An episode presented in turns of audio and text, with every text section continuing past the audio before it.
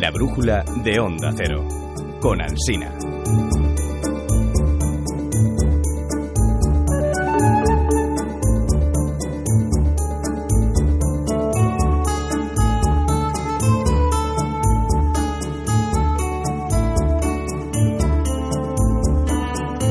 Esta semana hemos hablado mucho del Nobel de Medicina. Bueno, esto es la brújula de la ciencia, que hoy madruga porque a las nueve y media bajamos la persiana. Tenemos Radio Estadio con partido de la selección española de fútbol, como todos ustedes seguramente ya saben. Digo que esta semana hemos hablado mucho del Nobel de Medicina. Hemos oído al, de uno de los Nobel de Medicina de este año, al profesor Shubov, decir aquello de I'm driving in the middle of Spain. I'm driving estaba conduciendo el hombre por camino de Baeza, Hemos hablado de ese congreso que se estaba celebrando allí en Baeza y de, y de, cómo estamos aprendiendo cada vez más, pues por ejemplo, sobre los trastornos relacionados con el autismo, los TEAS, o, o por ejemplo sobre el Alzheimer, que hablábamos también anoche. ¿no? Pues Alberto Aparici me ha dicho, ¿y, por qué no hablamos de, de, las vesículas? ¿Por qué no hablamos de las vesículas si el Nobel tiene mucho que ver con el tráfico de vesículas en la célula? Entonces lo, yo he dicho, por supuesto, ¿cómo no habíamos caído hasta ahora en, en hablar de este asunto? Hola Alberto Aparici, buenas tardes. Hola Carlos, buenas tardes o casi noches, diría yo. ¿Cómo estás? Entonces, ¿estás dispuesto a, a contarnos tú bien de qué va el premio Nobel de Medicina de este año, ¿no? Desde luego, desde luego. No, no es que no es que me parezca que lo hayáis contado mal, simplemente es que creo mm. que habéis habéis hecho hincapié en la parte más aplicada de estas investigaciones, ¿no? En la parte pues que se puede aplicar a medicina y que vamos, que ojalá avance muy rápido y que nos ayude a entender estas enfermedades, ¿no? Pero a me parece que detrás de este Nobel hay mucha investigación básica, hay sobre todo investigación básica, y es muy interesante, ¿no? Porque sobre todo está detrás de esa investigación básica el mundo de la célula, que es un mundo maravilloso, es un mundo que a mí me encanta. Bueno, pues introdúcenos en, en ese mundo y entonces cuenta, esto del tráfico celular, exactamente qué es. Bueno, más que qué es, yo te diría que lo interesante es por qué leches hace falta un tráfico celular, ¿no? Es decir, ¿qué es lo que está circulando dentro de esa cosa tan pequeñita que es la célula? Y la respuesta es la siguiente.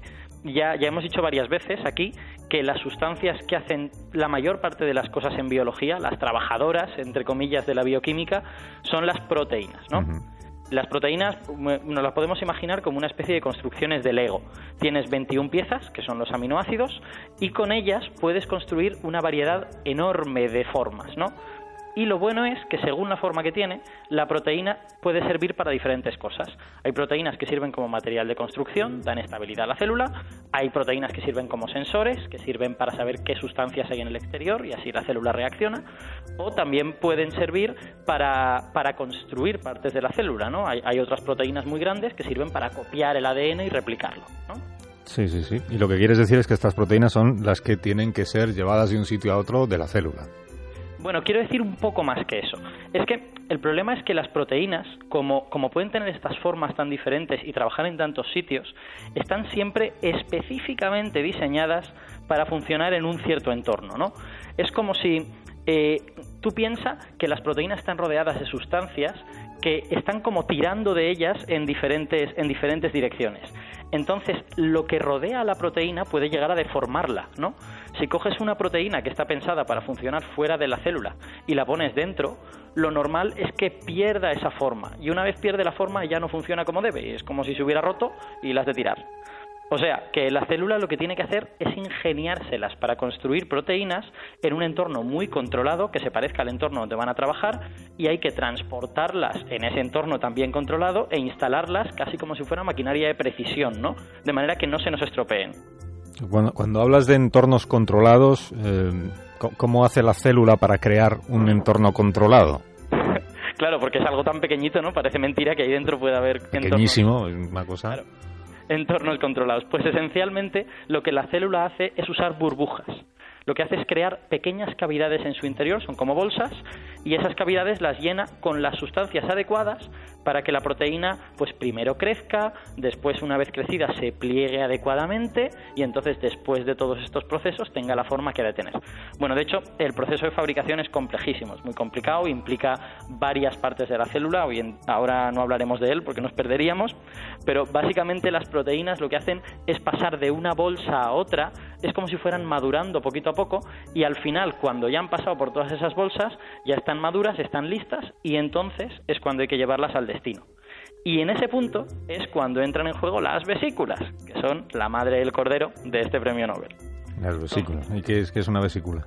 Bueno, pues una vesícula no es otra cosa que una burbujita que se mueve por dentro de la célula. Puedes imaginártela si quieres como un globito que la célula pues ha llenado con las sustancias adecuadas para que la proteína no se estropee y las transportan en ese globito hasta el sitio al que tienen que llevar. Mm, ¿Pero eso cómo lo saben las vesículas? ¿cómo, saben a dónde tienen que llegar? Si son tan pequeñísimas y, y no... O sea, que no se les puede poner una etiqueta que diga destino de esta vesícula, pues el exterior, lo que sea. Bueno, pues eh, es que parece mentira, pero sí se puede poner una etiqueta de ese tipo una vesícula. Y de hecho es exactamente lo que la célula hace. El, procedimiento es muy sencillo. La, la, célula lo que hace es pegar en la pared de la vesícula una proteína y esa proteína actúa como etiqueta. ¿no? Hay una proteína diferente para cada uno de los destinos que hay en la célula, que pueden ser varias decenas. Entonces hay otras proteínas en la, en la célula que son capaces de leer este código y lo que hacen es redirigir las vesículas en la dirección apropiada. De, de, hecho, mira, fíjate, una parte del trabajo del profesor Rothman, que es uno de los tres novelizados de, de, esta semana, fue darse cuenta de que las proteínas que están pegadas a la vesícula en realidad son solo la mitad del invento. Porque en el destino está la otra mitad. En el destino hay una proteína que es hermana de esta que la vesícula lleva pegada y ambas encajan son literalmente como una llave y una cerradura. Así que cuando la vesícula llega al destino, encuentra esta proteína hermana, su superficie se pega a la superficie del destino y entonces pues ya se activa todo el proceso de eh, unir ambas, ambas paredes, liberar las proteínas de la manera apropiada. Qué bueno. Eh, has dicho que hay proteínas que saben leer estas etiquetas y que dirigen las vesículas a, a su destino. ¿Quieres decir que hay una especie de de, infraestructura dentro de la célula, de una red de transporte dentro de la propia célula. Eso es exactamente lo que quiero decir. ¿Ah, y eso sucede en, en, todas las células de nuestro cuerpo para empezar. Y en, y en las células de todos los animales superiores y todas las plantas superiores en mayor o menor medida. A ver, hay, hay más de una manera de trasladar estas vesículas por la célula y de trasladar cosas por la célula. Eh, la más sencilla es pues la que te puedes imaginar. Simplemente tú dejas la vesícula a la deriva por en medio de la célula y ya llegará al sitio porque como tienen este mecanismo de que cuando llegan a su destino se pegan a la pared, y si llegan a otro sitio, pues como no encajan, no se pegan, pues tú simplemente puedes dejarla que esté ahí a la deriva y en un momento dado ya se pegará al destino. Pero esto es, esto es demasiado sencillo y solo sirve para vesículas pequeñitas y cuyo destino esté muy cerca, ¿no? Si lo que tienes es una vesícula muy grande que ha de llegar muy lejos, pues será complicado que se abra paso dentro de la célula y será complicado que simplemente a la deriva llegue, llegue tan lejos. Así que lo que hay que hacer es diseñar una estrategia diferente. Y para estos casos, la célula dispone de proteínas que se llaman motoras, que son la siguiente cosa. Te has de imaginar una proteína que tiene la forma de un tallo, ¿vale? Y acabado en dos patitas. En el, acabado en dos patas. Entonces, la vesícula tú la enganchas al extremo del tallo y las patas las pones en unos tubos que recorren la célula de parte a parte. Estos, tubos acaban de aparecer ahora en la historia, pero en realidad son parte del esqueleto de la célula. Están ahí por motivos de, digamos, integridad estructural. Pero tú los puedes usar para lo que quieras, los puedes usar para otras cosas. Entonces, la gracia es que las células han aprendido a usar este esqueleto para transportar cosas. Cuando tú posas las patitas de, estas proteínas en el tubo, la pata se pega. Y entonces la proteína se queda ahí a la espera, no hace nada y luego por el interior de la célula van pululando sustancias de todo tipo.